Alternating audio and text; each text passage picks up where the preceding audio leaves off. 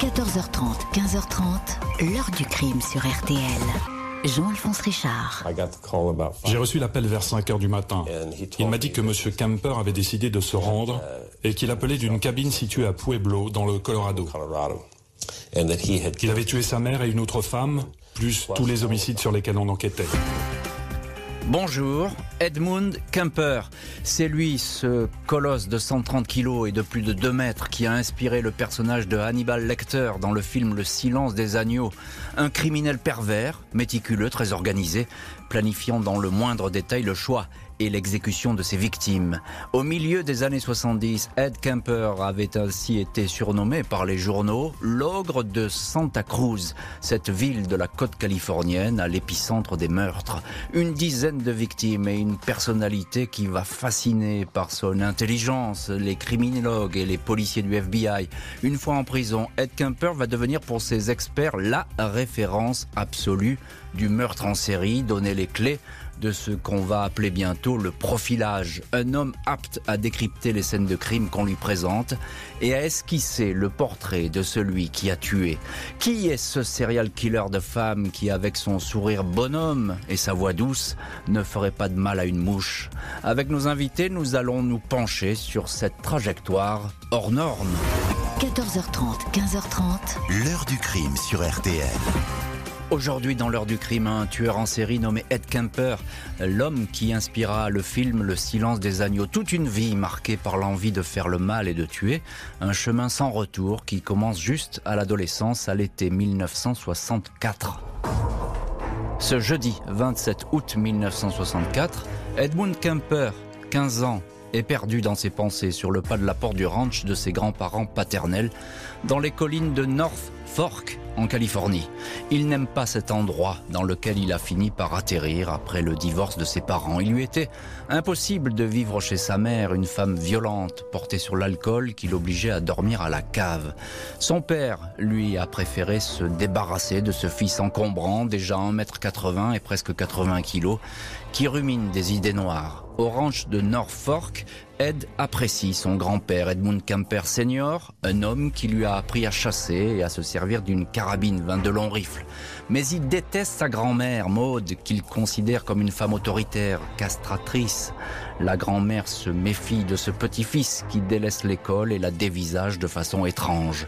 Elle lui confisque régulièrement sa carabine. Ce 27 août vers midi, Maude est seule dans la cuisine. Ed entre et commence à la fixer, en silence. Elle lui ordonne d'arrêter. Il prend sa carabine, siffle son chien Anka et dit qu'il part à la chasse. Cesse de tuer des oiseaux, lui ordonne la grand-mère. Il la voit en passant devant une fenêtre, il épaule, tire trois fois, deux balles dans la tête, une dans le dos. Il traîne le corps dans la chambre et poignarde sa victime à trois reprises, tellement violemment que la lame va se tordre. Ed Kemper vient de tuer pour la première fois de sa vie. Il attend désormais la camionnette de son grand-père qui rentre de l'épicerie voisine. Il l'accueille, le laisse marcher devant lui, puis lui tire une balle dans la nuque. Le corps est traîné dans le garage. L'adolescent nettoie le sang sur les portes du pick-up avec un tuyau d'arrosage, puis se lave les mains. Dans la maison, il songe à déshabiller sa grand-mère par curiosité puis se ravise. Il appelle sa mère, Clarnell, et lui raconte ce qu'il a fait quand le shérif de Madeira arrive sur place. Il trouve ce grand gaillard qui porte des lunettes, sagement assis devant le porche. Celui-ci dit simplement Je voulais juste voir ce que cela faisait de tuer grand-maman. À propos de son grand-père, il précise Je ne voulais pas qu'il découvre le corps d'une femme avec qui il avait vécu 50 ans, je ne voulais pas lui faire de la peine. Au shérif, il raconte encore que ce désir de tuer lui trottait dans la tête depuis longtemps. Kemper est incarcéré dans une prison pour jeunes délinquants. Le psychiatre qui l'examine considère qu'il ne peut pas être jugé. Le jeune meurtrier est décrit comme psychotique. Il souffre de schizophrénie, de paranoïa. Sa place est dans une unité spécialisée. 6 décembre 1964, quatre mois après avoir tué ses grands-parents, Ed Kemper franchit le seuil de l'Atascadero State Hospital, un hôpital psychiatrique qui accueille sous bonne garde des dizaines de criminels dérangés. Kemper va y rester cinq ans et demi et y façonner contre toute attente son destin de tueur en série. Le garçon se montre d'emblée sous son meilleur jour. Il est considéré comme le sujet le plus tranquille et le plus coopératif de l'hôpital. Son QI est de 145, une intelligence bien au-dessus de la moyenne. Les rapports qui se succèdent décrivent un jeune homme qui n'exprime aucun délire, aucune hallucination, aucune pensée bizarre. Kemper a tout simplement appris à déjouer les questionnaires des psychiatres. Il est tellement vif et dévoué qu'il reçoit une formation pour distribuer des tests de personnalité auprès d'autres criminels. Personne ne se doute alors qu'il enregistre une foule de détails lors de ses entretiens, scènes de crime, erreurs commises par les tueurs, lieux à éviter, meilleure façon de se débarrasser d'un corps, etc., etc. Kemper est officiellement un détenu modèle apte à la réhabilitation. Le 18 décembre 1969, à 21 ans, il est relâché, en période de probation certes, mais Kemper est libre. Ed Kemper retrouve la liberté. Aux yeux de tous, il apparaît comme un géant débonnaire qui a envie de refaire sa vie, de tourner la page. Il est sympathique, convivial. Impossible d'imaginer que les pires idées le submergent. En cette année 1970, Ed Kemper, 21 ans, est retourné vivre chez sa mère qui s'est remariée et s'appelle désormais Clarnell Strandberg. Pas d'autre choix pour l'instant pour Big Ed, impressionnant colosse de 2,06 m et 135 kg, que de partager la maison du 609A Ord Street à Aptos avec cette femme qu'il déteste viscéralement. Kemper est sur la voie de la réinsertion. Il fait tout pour apparaître sous son meilleur jour. Son psychiatre de probation parle d'un jeune homme très bien adapté, doté d'initiative, exempt de toute maladie psychiatrique. Il n'est pas un danger ni pour lui-même, ni pour la société. En novembre 72, son passé criminel est effacé. Big Ed rêve de travailler dans la police. Il fréquente une équipe de policiers de Santa Cruz dans leur bar attitré The Jury Room. Kemper ne leur parle pas du double crime commis à l'adolescence. C'est un gentil garçon qui boit beaucoup de bière et à qui les fonctionnaires confient leurs souvenirs et la façon de traquer tel ou tel criminel. En raison de ces mensurations, Kemper ne peut pas entrer dans la police. Pour la même raison, il ne pourra pas s'engager dans l'armée pour partir au Vietnam. Il finit donc par dénicher un job au département des routes de Californie, se fiance même avec la fille de son patron sans que cette relation ne perdure. Kemper ne sera pas policier, mais il a bien l'intention de leur ressembler. Il achète une Ford Galaxy deux portes. Il installe même à l'intérieur une radio et une grande antenne. Il joue ainsi les patrouilleurs, s'amuse à faire monter à bord les autostoppeuses. En ce début des années 70, la vague hippie bat son plein et la Californie est un Eldorado sillonné par cette jeunesse venue chercher ici le soleil, la musique pop et l'insouciance. Kemper aime discuter avec ses passagères qui l'impressionnent dont il sent parfois la crainte. 150 autostoppeuses vont ainsi monter dans une voiture qui, pour certaines, va bientôt se transformer en piège mortel. La porte passager ne peut plus être ouverte de l'intérieur, le coffre est rempli de sacs plastiques, de couteaux, de fusils et de couvertures, le kit du tueur. Ed Kemper établit une liste de critères pour choisir ses futures proies, le premier étant de sélectionner des filles qui semblent être de bonne famille, propres, portant de jolis vêtements et manifestement aisées, des filles à papa. Le 7 mai 1972, après un an de réflexion et de préparation, Ed Kemper passe à l'acte. Sur la route du campus de Berkeley, il fait monter dans la Ford Galaxy deux étudiantes de 18 ans, Mary-Anne Pessé et Anita Luchessa. Il propose de les conduire jusqu'à l'université de Stamford. Il a l'intention de les violer. Il roule pendant une heure, puis quitte la route principale et s'arrête dans une petite forêt. Il saisit alors son fusil, place Anita dans le coffre et s'en prend à Marianne. Il la menotte, lui place un sac en plastique sur la tête, elle lui résiste. L'homme tente de l'étrangler, puis la poignarde à plusieurs reprises. Il tue de la même manière Anita.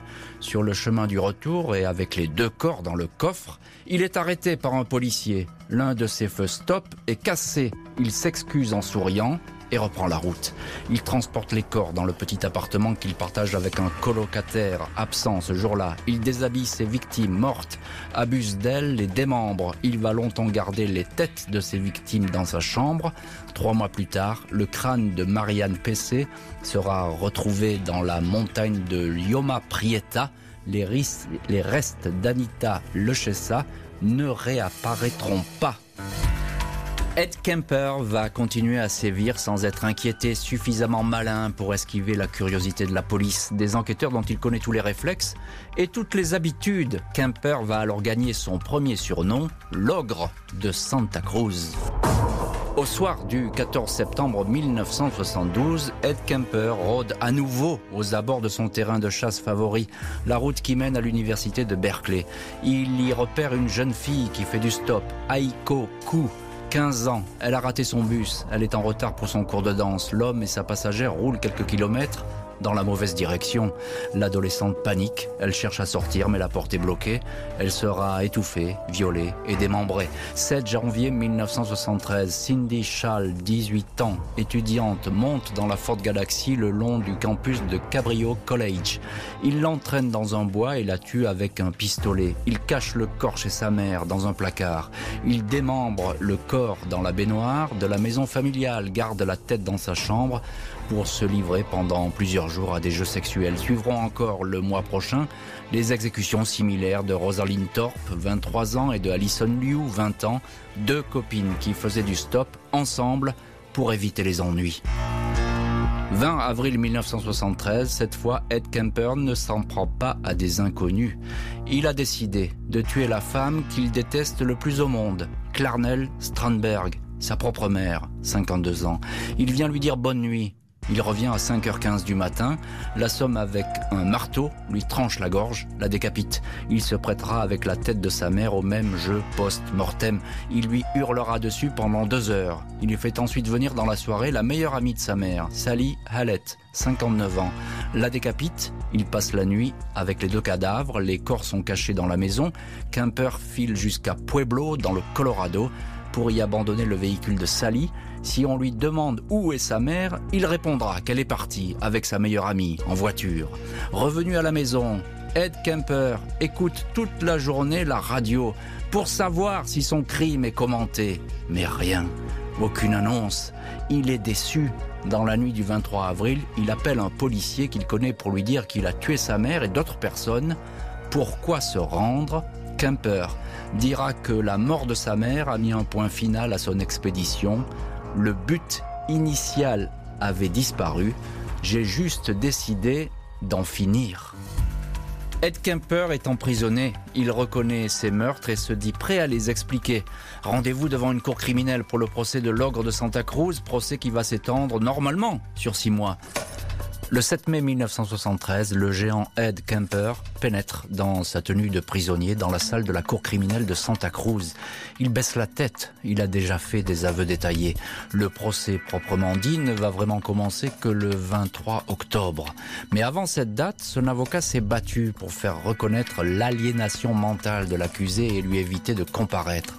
Trois psychiatres concluent tout au contraire que Kemper était sain d'esprit lors de ses meurtres. Son jugement n'était pas altéré.